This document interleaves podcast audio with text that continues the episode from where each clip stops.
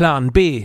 Ideen für die moderne Landwirtschaft. Mit Thomas Andresen vom Hof Baslund und Thilo von Donner vom Hof Breiten Eiche. Gesponsert wird dieser Podcast von Wüstenberg Landtechnik, führender Partner in der Landtechnik in Schleswig-Holstein, Mecklenburg-Vorpommern und Brandenburg. Ein modernes Familienunternehmen mit einer klaren Firmenphilosophie, getreu dem Slogan Bei uns in guten Händen und New Holland Deutschland, innovative Landtechnik seit über 125 Jahren. Moin, liebe Freunde der gepflegten Familienunterhaltung, zu einer ganz besonderen Folge unseres Plan B Podcasts von der Agritechnica über dem New Holland Stand. Wir haben eine fantastische Aussicht, die ihr jetzt leider nicht genießen könnt. Und wir haben zu Gast die drei Gewinner des Agri Influencer Awards der DLG, was mich sehr, sehr freut. Letztes Jahr durfte ich den Preis ja einen der Preise entgegennehmen. Und jetzt haben wir die drei Gewinner von diesem Jahr hier. Ähm, Freier, Lars und Patrick. Herzlich willkommen, ihr drei. Mögt ihr euch vielleicht einmal kurz alle selber vorstellen? Ja, danke. Ähm, ich bin Lars, besser bekannt unter Biopeters bei Instagram, TikTok und YouTube. Und für YouTube wurde ich jetzt tatsächlich auch ausgezeichnet. Ähm, ich komme aus einem beschaulichen Wendland. Das ist ein Landkreis in Ostniedersachsen wir haben einen Biolandbetrieb mit ja, knapp 500 Hektar. Unser Dorf hat 100 Einwohner, alles sehr beschaulich. Und ähm, ja, ich mache seit April YouTube. Ja, hallo, schön, dass ich hier bin. Ich bin Freya Fliege, unter dem Namen bin ich auch bei Instagram zu finden. Und ich habe den Preis für eben Instagram gewonnen. Ich komme ursprünglich aus Lippe, das ist in Nordrhein-Westfalen studiere in Witzenhausen ökologische Agrarwissenschaften, bin da auch gerade in den Endzügen der Masterarbeit und wohne jetzt zwischen Hamburg und Bremen. Hallo, ich bin Patrick Straßburger. Ich komme aus der wunderschönen Schweiz. Ich durfte den Preis für TikTok gewinnen. Dort mache ich Kurzvideos, so im Bereich Aufklärung, teilweise ein wenig politisch und möchte einfach den Leuten die Landwirtschaft etwas näher bringen. Ja, auch von meiner Seite nochmal ein herzliches Moin Moin und natürlich auch Glückwunsch zu dem Mega-Preis, den ihr hier gewonnen habt. Ähm, das ist natürlich was ganz, ganz Wichtiges im Bereich der Landwirtschaft, Öffentlichkeitsarbeit. Ähm, was ist eure, und wir haben das Wort oder den Begriff heute gelernt, schon hier auf der Agritechnica äh, in einem anderen Podcast, was ist eure, was ist eure Passion for Profession? Ja, also ich muss ehrlich sagen, ich habe da ehrlich gesagt nur aus Spaß mit angefangen. Hier mein bester Freund Hobby Knebel steht neben mir. Wir telefonieren viel am Tag und irgendwann hatte ich mal einen Snap, also für die, die es nicht kennen, Snapchat ist eine App, wo man Bilder hin und her schickt. Den hatte ich gespeichert, fand ich cool, wollte den irgendwo hochladen und ähm, da, wo mich keiner kannte, war halt die Plattform TikTok. Und dann habe ich das erstmal für ein paar Monate gemacht, dann weiter mit Instagram und im April, wie gesagt, mit YouTube angefangen und dann hat sich irgendwann der Gedanke entwickelt, dass ich gerne in ein, zwei Jahren einen Online-Shop eröffnen möchte, wo ich die Güter, die wir auf unserem Hof produzieren, sprich Kartoffeln, wir bauen auch Sojabohnen an, das dann vielleicht pressen, Sojaöl oder äh, sonstiges übers Internet vermarkten und das ist jetzt momentan mein Plan, ja, mich bekannt machen, damit ich dann über einen Shop unsere Sachen direkt vermarkten kann.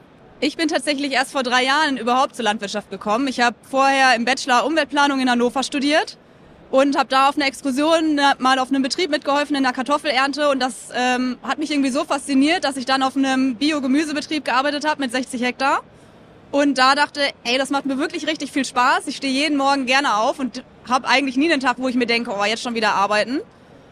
Und dann habe ich ökologische Agrarwissenschaften angefangen zu studieren und immer weiter auf Betrieben gearbeitet und hatte natürlich noch einen Freundeskreis, der sehr alternativ war ähm, und gar nicht so viel über Landwirtschaft wusste. Und da herrschten natürlich einige Vorurteile und immer auf den Betrieben dachte ich mir, ich nehme die Leute jetzt einfach mal mit, halt vor allem meine Freunde und Freundinnen und zeige denen, wie es jetzt tatsächlich ist. Und das ist relativ gut angekommen. Also gerade von denen bekomme ich ziemlich viel Rückmeldung, dass es eigentlich gut ist, dass sie was lernen. Bei mir war es so, wir hatten in der Schweiz vor zwei Jahren ähm, eine Initiative. Bei uns kam, wir stimmen ab, also wenn eine Initiative mehr als 50 Prozent der Bevölkerung für gut befindet, dann wird sie angenommen. Und vor zwei Jahren gab es zwei Initiativen, die im Bereich Landwirtschaft zu tun hatten. Und ich habe einfach gemerkt, dass dort sehr viel von Leuten, die nicht aus der Landwirtschaft kommen, sehr viel ähm, Dinge erzählt wurden, die ich ja, anders gesehen habe, da ich Bezug zur Landwirtschaft habe. Also ich wollte die sozialen Medien selber auch nutzen, um die Sicht aus der Landwirtschaft zu zeigen und ja, aufklären oder einfach mal auch eine andere Ansicht zu zeigen. Und das habe ich dann weitergemacht und werde es auch noch weitermachen. Ja, wir hören die unterschiedlichsten äh, Herangehensweisen oder, oder Gründe von äh, Vermarktung bis äh, wirklich die großen politischen Ziele, alles dabei. Aber jetzt stößt man ja im Netz dann nicht nur auf Freunde der Landwirtschaft, sag ich mal. Da ist egal, ob man im ökologischen oder im konventionellen Bereich unterwegs ist. Ähm, man hat auch immer die, die Kritiker, die einfach alles irgendwie Mist finden oder runtermachen. Häufig auch aus der eigenen Branche. Habt ihr das schon mal erlebt, dass ihr einen wirklichen Shitstorm aushalten musstet oder hat sich das bis jetzt alles in Grenzen gehalten? Ja, Shitstorm würde ich jetzt nicht unbedingt nennen. Also ich ähm, zeige in meinen Farmvlogs auf YouTube tatsächlich einfach meinen Arbeitsalltag. Und da gehört halt auch so die ein oder andere Pflanzenschutzmaßnahme in den Kartoffeln dazu. Da gibt's leider noch keine anderen Möglichkeiten, äh, gegen Krautfäule vorzugehen oder ähm, bis vor kurzem auch gegen Larven, Kartoffelkäferlarven. Gegen Käfer gibt's noch nichts. Äh, jetzt im nächsten Jahr darf ich eine Sammelmaschine testen. Aber da wird es dann natürlich auch kritisch angesehen, dass wir mit der Spritze im Biobereich losfahren. Aber wie gesagt, sowas zeige ich halt einfach. Und das ist dann konstruktive Kritik. Die ist gerne gesehen, da diskutiert man dann auch gerne. Allerdings habe ich auch schon mal Kommentare gekriegt, wo ich, wir haben eine eigene Getreideannahme, wo ich zu Hause unseren Hafer eingelagert habe, gereinigt habe und als ich, also das war vormittags und als ich dann nachmittags oder mittags auf den Drescher gegangen bin, habe ich kurz gesagt, dass ich mir ein anderes T-Shirt angezogen habe und mehr bin ich da gar nicht drauf eingegangen, weil das andere gepiekt hat, das T-Shirt. So, und dann kommt so einer, der kommentiert, dass äh, das die Landwirte von heutzutage sind. Die ziehen sich einfach während der Arbeitszeit um und das gab's früher nicht. Der Typ wird den ganzen Hof gegen eine Wand fahren. Und alles nur, weil ich mir ein anderes T-Shirt angezogen habe. Also bei so Sachen denke ich mir halt, ja, der mag mich halt einfach nicht. Da kann ich machen, was ich will. Ja, bei mir, also ich wohne jetzt auf einem konventionellen Betrieb und dachte mir, ich nehme da natürlich auch die Leute mit, weil konventionell eben noch die breite Masse ist, sag ich mal. Und ich will eigentlich nur faktenbasiert zeigen, so ist es tatsächlich, dass man mal weg von einigen Tierschutzbildern kommt, wo alles immer düster und die nur die Negativbeispiele rausgesucht werden. Und da sind natürlich dann auch schon eine oder andere Kommentare gekommen, dass das dann doch nicht der Wahrheit entspricht und die Tiere, also da ging es um Masthühner, dass sie noch nicht, also dass sie nicht laufen können und also verschiedenste Kommentare sind da gekommen, aber mein Ziel ist es eigentlich wirklich, faktenbasiert zu zeigen, so ist es tatsächlich und wenn ihr was ändern wollt, es gibt ja schon viele Möglichkeiten, in die Landwirtschaft selber mit einzugreifen und eben Bio zu kaufen oder zertifiziertes Fleisch oder zu den Landwirten zu gehen und zu gucken, wie, wie leben die Tiere eigentlich und den Leuten eigentlich das mehr zu zeigen. Ihr habt es auch ein bisschen selber mit der, in der Hand, wie ihr die Landwirtschaft mitgestaltet. Wenn ich äh, negative Kommentare lese, dann gibt es wie zwei verschiedene Arten. Die einen finde ich persönlich berechtigt, mit denen gebe ich mir dann auch die Mühe, um da sachlich darüber zu diskutieren. Meistens, wenn ich dann auch höflich und sachlich bleibe, dann kommen auch sachliche Argumente zurück und das hilft mir persönlich auch weiter. Dadurch lerne ich denn ich finde, Kritik ist meistens, irgendwoher kommt sie ja. Und es gibt immer zwei verschiedene Arten. Und ich finde wichtig, dass man immer auch beide Arten, beide Sichtweisen vergleicht. Und bei jeder Sichtweise gibt es etwas, wo man, ja, sagen muss, gestehen muss, ja, das stimmt, die andere Seite hat recht. Und mir persönlich ist das sehr wichtig, dass man das auch öffentlich äh, oder offen diskutiert. Also meine Erfahrung ist, dass meistens die konstruktive Kritik eher aus der nicht landwirtschaftlichen Branche oder aus dem nicht landwirtschaftlichen Bereich kommt, häufig, und die nicht konstruktive Kritik aus der eigenen Branche. Also häufig sind die, die einem am meisten anfahren oder am härtesten anfahren, sind meistens die Berufskollegen. Habt ihr das auch so erfahren?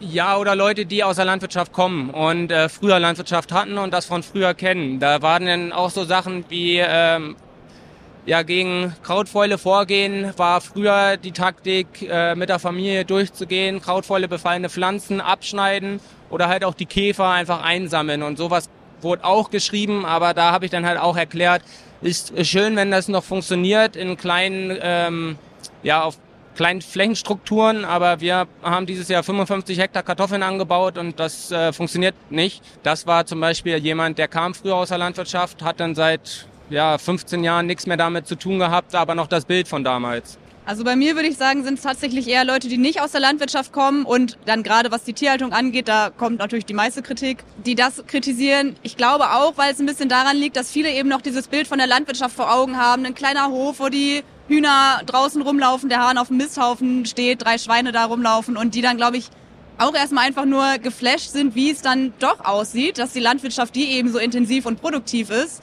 dass das mit so einem Bild, mit so einer Bilderbuchlandschaft, äh, Landwirtschaft einfach nicht funktioniert. Bei mir sind die negativen Kommentare hauptsächlich aus der, sage ich mal, restlichen Bevölkerung und ich merke dann von meinen Berufskollegen eher, dass sie mich unterstützen.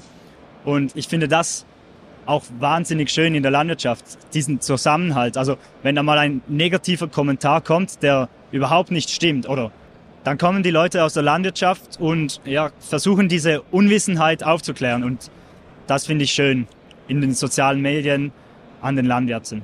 Und ich finde es auch immer ziemlich unterstützend, wenn dann Kritik kommt. Also dann hat man manchmal den Eindruck, ist das überhaupt gewollt, was man eigentlich gerade hier macht, dass man das zeigt, hey, so sieht ein Stall aus.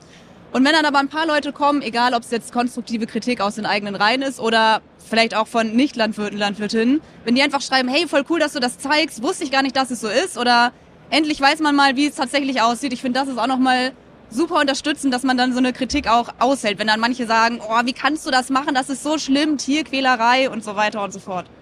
Was auch immer cool ist, ist, wenn man sich so ein bisschen Zeit lässt und nicht direkt auf Negativkommentare antwortet, äh, dass die eigene Community dann quasi so Hannes und Jan sagen immer so ein bisschen, ja, ihre Armee geht dann schon äh, vor und äh, diskutieren dann selber. Und dann kannst du später irgendwie auch noch deine Meinung dazu äußern, aber viele verschiedene Argumente sind dann halt doch irgendwie, sprechen dann für die Arbeit, die man selber macht und warum man sie macht.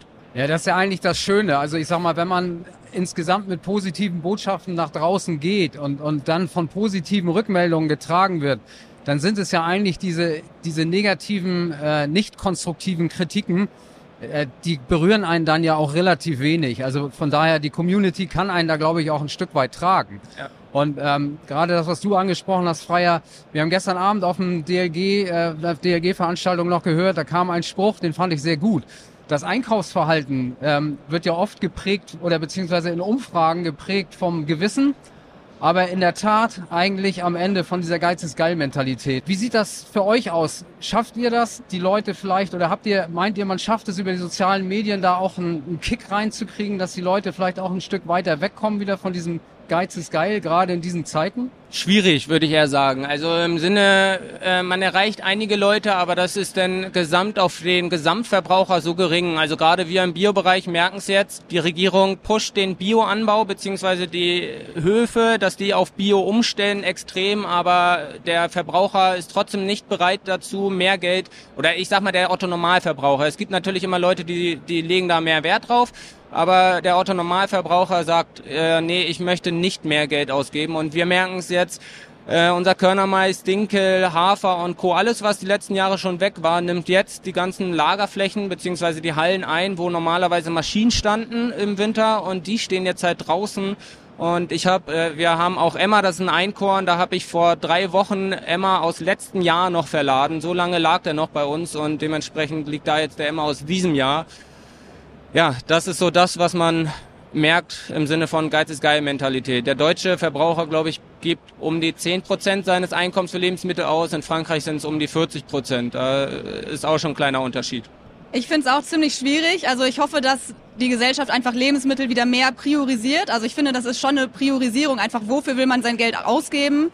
Weil wenn man sich das neue iPhone leisten will und dann aber nicht mehr für Lebensmittel ausgeben will, ist es einfach eine, also finde ich, eine Frage der Priorisierung. Und was ich natürlich auch schwierig finde, selbst wenn man sich dann für Bioprodukte und so weiter entscheidet, dass es dann trotzdem viele Fertiggerichte zum Beispiel nicht gibt, die dann in Bioqualität da sind. Oder eben Süßigkeiten. Irgendwie, jetzt bei Rewe habe ich zum Beispiel Lebkuchen gesehen, die es in Bio gibt. Das habe ich die Jahre vorher auch nicht gesehen. Also ich kaufe schon ziemlich viel Bio, aber kann es da selber auch, einfach weil es das Angebot nicht gibt, überall kaufen. Deswegen, also ich bin gespannt, was äh, die Zeit noch mit sich bringt und hoffe, dass sie Leute mehr den Wert einfach von Lebensmitteln wiedererkennen. Ich denke, wir Content Creator haben, denke ich, sehr viel Potenzial, was das angeht. Ich denke, wir können mit Aufklärung und das alles aufzuzeigen, können wir schon einiges erreichen, habe ich das Gefühl. Denn ich glaube, es ist auch die Nachfrage von Wissen ist vorhanden von den Konsumenten.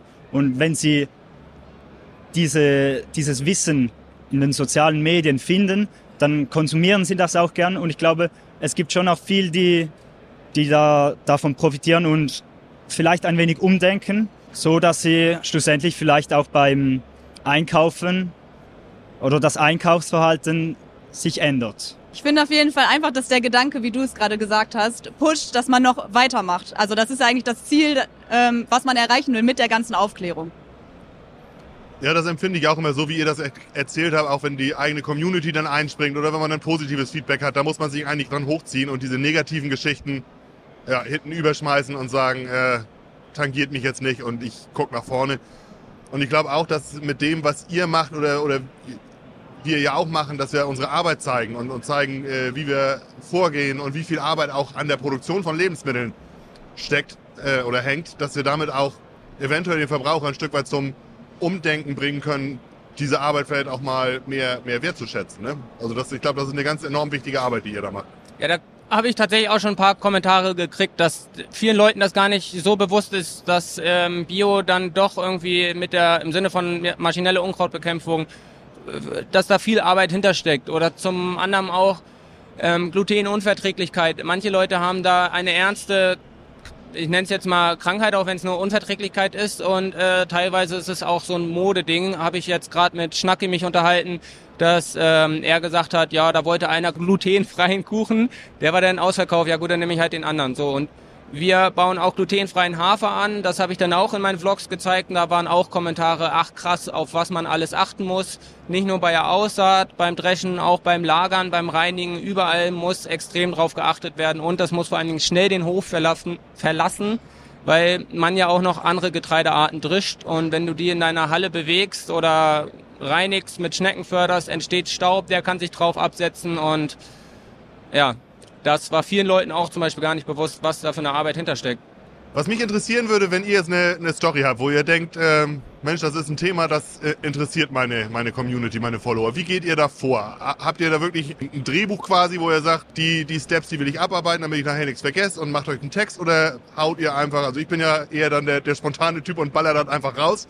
Ich selber schreibe mir das immer gerne auf, da ich einfach sicher sprechen möchte und ich möchte im Video alles abgedeckt haben, was ich sagen möchte. Nicht, dass man, wenn man etwas nur kurz von mir hört, dass man dann daraus vielleicht ja etwas Falsches entnimmt.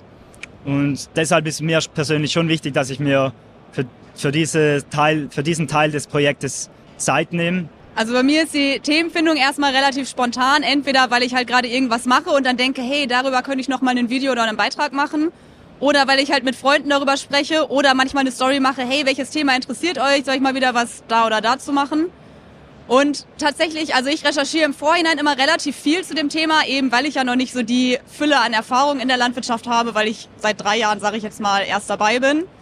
Und versuche dann aber trotzdem die Videos relativ frei zu machen. Also ich habe dann das ganze Hintergrundwissen und versuche trotzdem das dann einfach frei zu sprechen. Entweder es klappt direkt beim ersten Video oder ich brauche dann so zehn Ansätze oder muss halt immer mal wieder was zusammenschneiden, weil ich dann in dem ersten Video hier was vergessen habe oder dann da nochmal was vergessen habe.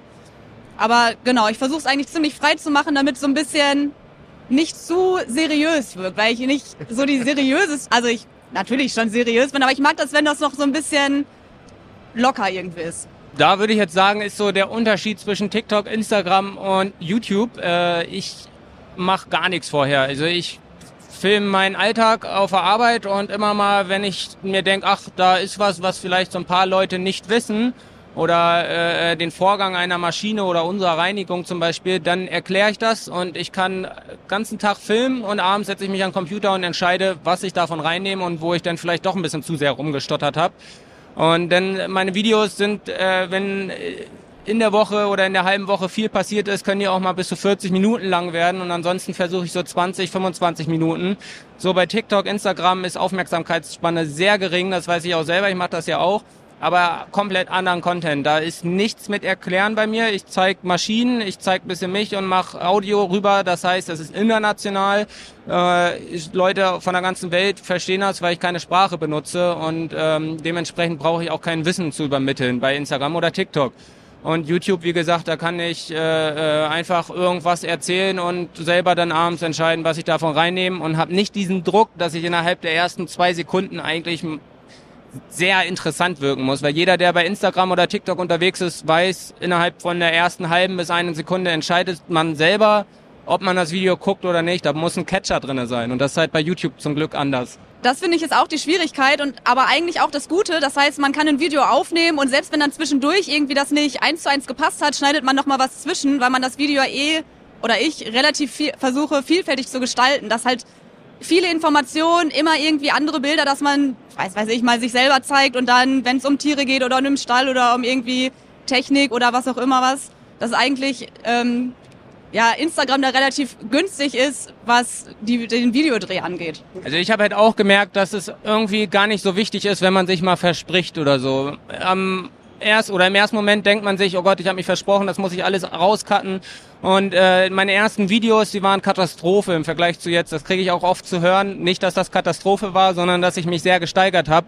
Einfach weil man warm wird vor der Kamera. Man, man kann freier reden, man ist nicht mehr so nervös, wenn man vor allem selber die Kamera auf sich richtet, weil die oder jeder, der das noch nicht gemacht hat und das mal versucht, weiß, wie unglaublich unangenehm das ist, eine Kamera auf sich zu halten, zu reden und nachher kommt irgendeiner um die Ecke und sieht das. Man ist voll aus dem Konzept und denkt sich so, oh Gott, äh, äh wie komme ich, also das, weiß ich nicht, ist einem irgendwann dann relativ egal, wie man dann rüberkommt und man merkt halt kleine Versprecher wie der, die das vertauscht oder sonstiges, juckt im Prinzip nicht. Ja, im Grunde das, was, was ich auch immer wieder merke äh, und was auch tatsächlich bei der Jury eine ganz große Rolle gespielt hat, der ich ja angehören durfte, ist die Authentizität. Und wenn ich euch jetzt hier so vor mir sehe, dann äh, muss ich sagen, dass äh, die Jury da den richtigen Riecher gehabt hat, dass ihr so wirkt, wie ihr seid und nicht irgendwie eine, eine Rolle spielt, ähm, die ihr dann nachher abdrehen müsst oder ja. ja, wie auch immer. Also das ist schon, ich glaube, das ist ganz enorm wichtig, wenn man die Leute mitnehmen will, egal ob auf welcher Plattform man unterwegs ist, dass man einfach man selber ist und authentisch ist und dass man auch merkt, dass das, was wir tun, dass wir es gerne tun. Ne?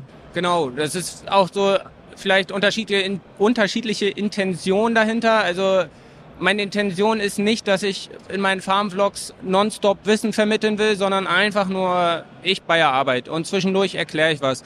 Und das, was du gerade meintest mit Spaß dabei, also ursprünglich habe ich mit diesem ganzen Schneiden angefangen. Also ich mache ziemlich viele Cuts, ich mache viel Musik, ich habe eine Drohne, ich fliege gerne mit der Drohne und mache da irgendwelche eine Minute Clips in meinen YouTubes rein. Einfach weil ich unglaublich viel Spaß daran habe, am Computer zu sitzen und alles hin und her zu schneiden. Im Internet schwören auch irgendwo von mir zwölfjähriger Lars, der rumskatet und irgendwelche coolen Skate-Tricks macht, einfach weil ich damals schon sehr gerne gefilmt habe, auch meine Freunde gefilmt habe und dann irgendwelche Skate ja, Montage-Clips hochgeladen habe, aber die Accountnamen sage ich jetzt lieber nicht. Aber das ist ja auch das, was uns so freut und äh, warum wir eigentlich gesagt haben, wir müssen euch hierher haben, weil uns das ein Stück weit verbindet. Also wir, ja.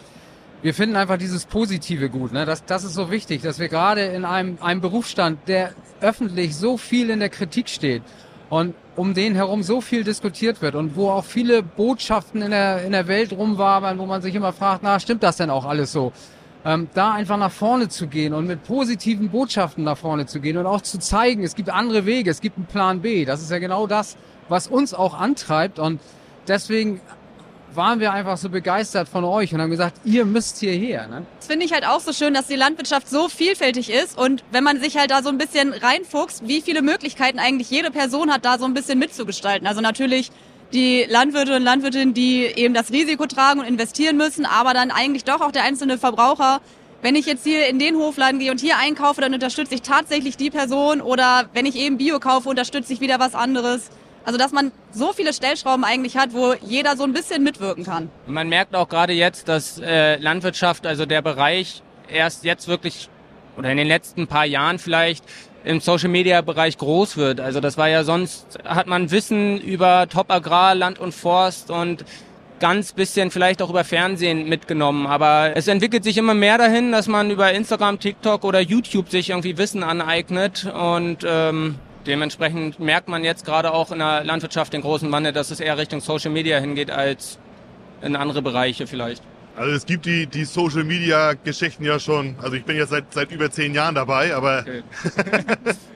Da war ich noch absolut gar nicht irgendwie. Aber es, es, es entwickelt sich halt immer weiter und, und man, man muss sich auch immer, wenn man länger dabei ist, immer mal wieder neu erfinden und das Ja. macht es auch spannend und auch die, die Interaktion mit der Community und, und die Interaktion untereinander. Also ich fand jetzt so die, die Gespräche, die wir jetzt hier auf der Messe ge geführt haben mit, mit äh, einigen aus dieser Szene, das ist immer wie so ein großes Familientreffen, was wir da haben. Das ist total cool, weil alle irgendwie in die gleiche Richtung ziehen. Alle haben irgendwo das Ziel, positive Bilder über den geilsten Beruf der Welt zu, zu senden und äh, ja, das, das verbindet einfach. Ne?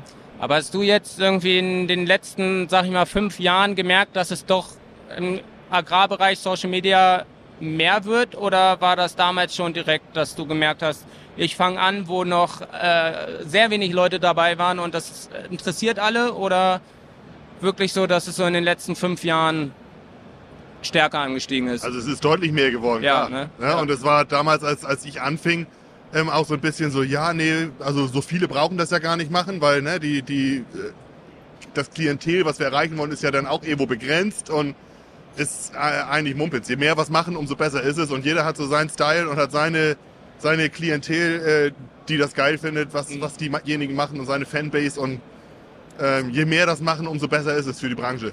es gibt ja auch nicht nur einen Fernsehsender.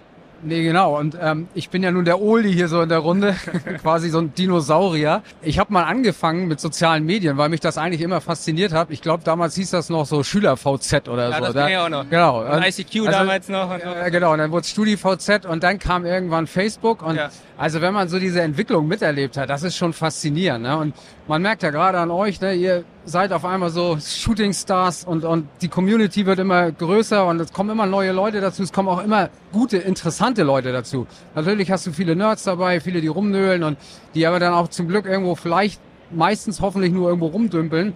Aber wir haben halt die Chance, gerade über die Menge, auch Menge und Masse an Menschen zu erreichen und diese positiven Botschaften nach vorne zu bringen und andere Wege zu zeigen. Und das ist eigentlich das, was ich so faszinierend finde, was ich so schön finde. Und jeder Betrieb ist ja auch nochmal ähm, total unterschiedlich. Also in den drei Jahren war ich ja immer auf verschiedenen Betrieben, sei es jetzt Gemüsebau oder konventionell Großackerbau oder jetzt der konventionelle Betrieb mit Schweinen und Hühnern und Biogas und Kartoffeln. Und ich finde, eigentlich könnte jeder Betrieb eine Seite machen, weil alles immer ein anderer Boden, andere Kulturen, andere Menschen dahinter, die dahinter stecken.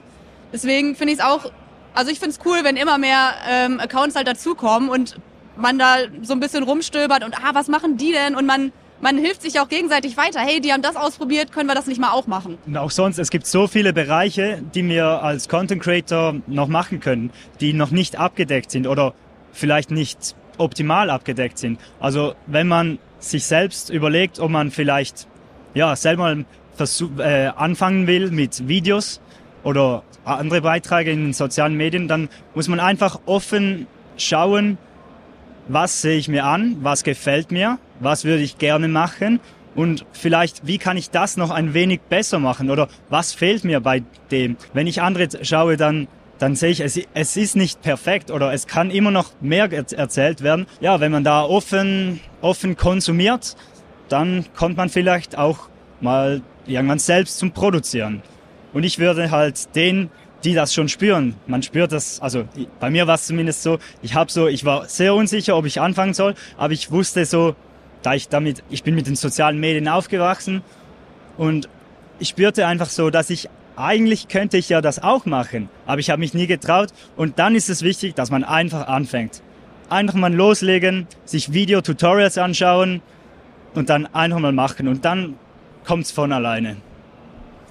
Ja, ich gebe dir recht, Patrick. Also äh, wir freuen uns ja auch, dass wir so einen Perfektionisten wie dich haben hier für unseren Social, Social Media Auftritt. Ähm, aber das, was du am Schluss gesagt hast, das ist natürlich eigentlich das, was für den Einstieg erstmal wichtig ist. Es muss so aus einem herauskommen, es muss diese Natürlichkeit behalten. Und, und das ist ja genau das, was euch auch, glaube ich, auszeichnet. Also, dass es nicht gestellt ist, sondern dass es einfach so eine Natürlichkeit hat und so. Und das, das ist einfach mega wichtig. Ne? Ja, teilweise kriegt man auch zu hören, dass man dann doch gar nicht nur Landwirte erreicht, sondern aus der Fußballmannschaft kriege ich dann zu hören, ja, wenn ich Feierabend habe, gucke ich einfach dir gerne bei der Arbeit zu, auch wenn der nicht so richtig versteht, was ich da mache, aber manchmal ist es einfach interessant, anderen Leuten zuzugucken und genauso finde ich, ich finde ich das interessant, anderen Betrieben zuzugucken, was Freya gerade eben meinte, ähm, wie die halt andere Sachen handhaben und es hat mir auch, äh, ja, hast du ja alles zwar schon gesagt, aber andere Produkt Arten beziehungsweise Betriebszweige und ähm, da kann man auch mal immer einen Einblick reinkriegen. Seid ihr da rangegangen an diese ganze Social Media Geschichte mit, mit einer bestimmten Zielgruppe im Kopf oder ähm, komplett offen und habt ihr einen Überblick, ob ihr mehr in die Branche kommuniziert oder mehr raus, beziehungsweise wie groß der Anteil ist in, in die entsprechende Richtung? Ähm, nee, rangegangen so gar nicht. Äh, just for fun, ehrlich gesagt, rangegangen, wie ich schon meinte, wegen äh, Videoschneiden. Das macht mir persönlich Spaß, aber man kriegt äh, Instagram, TikTok, YouTube, kannst du Analytics gucken, äh, welche ja, Länder quasi vertreten sind unter deinen Followern. Und das ist bei mir zum Beispiel, wie ich meinte, Instagram ist internationaler. Da habe ich viel aus Südamerika tatsächlich, teilweise Polen, Frankreich, Russland, alles Mögliche.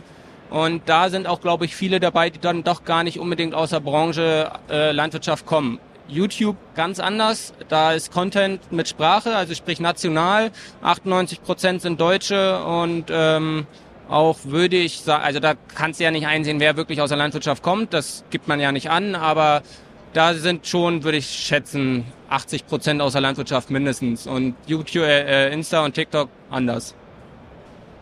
Also ich komme ja nicht aus der Landwirtschaft und habe ja eigentlich angefangen, um eben Freunden, Freundinnen da ein bisschen Einblicke mitzugeben und ein bisschen einmal aufzuklären, ein paar Fakten zu nennen, wie ist es. Ich glaube, es entwickelt sich immer mehr dahin, dass man halt immer mehr Leute aus der Landwirtschaft dann auch natürlich anzieht, weil die sich ja eben für solche Sachen besonders interessieren. Und ich hoffe natürlich, dass ich vor allem halt Leute ähm, erreiche, die da eben noch nicht so die Ahnung von ha haben, weil ich ja versuche, auch so grundlegende Fakten einfach mit darzulegen. Aber ich könnte es jetzt nicht in Zahlen ähm, fassen, wie die tatsächliche Verteilung ist.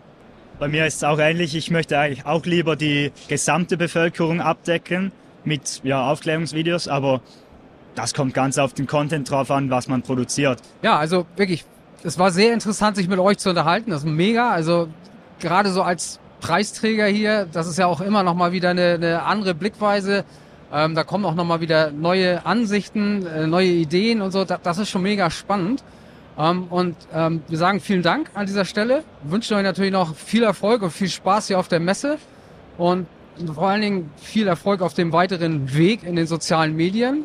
Und ja, hoffe, dass wir uns dann irgendwann mal wieder treffen. Ja, vielen, vielen herzlichen Dank äh, äh an euch, dass Danke ihr da für wart. die Einladung. Ja, vielen Dank, dass wir hier sein durften. Äh, An die Hörer zu Hause, ähm, wenn ihr auch überlegt, landwirtschaftliche Öffentlichkeitsarbeit zu machen, einfach rangehen. Machen ist wie wollen, nur geiler. Das haben wir schon öfter mal hier gesagt an dieser Stelle. Ich bedanke mich bei unseren Gästen, bei unserem Techniker Tore für seinen Einsatz, bei unserem Sponsor New Holland, Deutschland und Wüstenberg Landtechnik und äh, wünsche euch eine angenehme Zeit. Bis zum nächsten Mal. Plan B. Ideen für die moderne Landwirtschaft. Mit Thomas Andresen vom Hof Baslund und Thilo von Donner vom Hof Breiten Eiche. Gesponsert wird dieser Podcast von Wüstenberg Landtechnik, führender Partner in der Landtechnik in Schleswig-Holstein, Mecklenburg-Vorpommern und Brandenburg.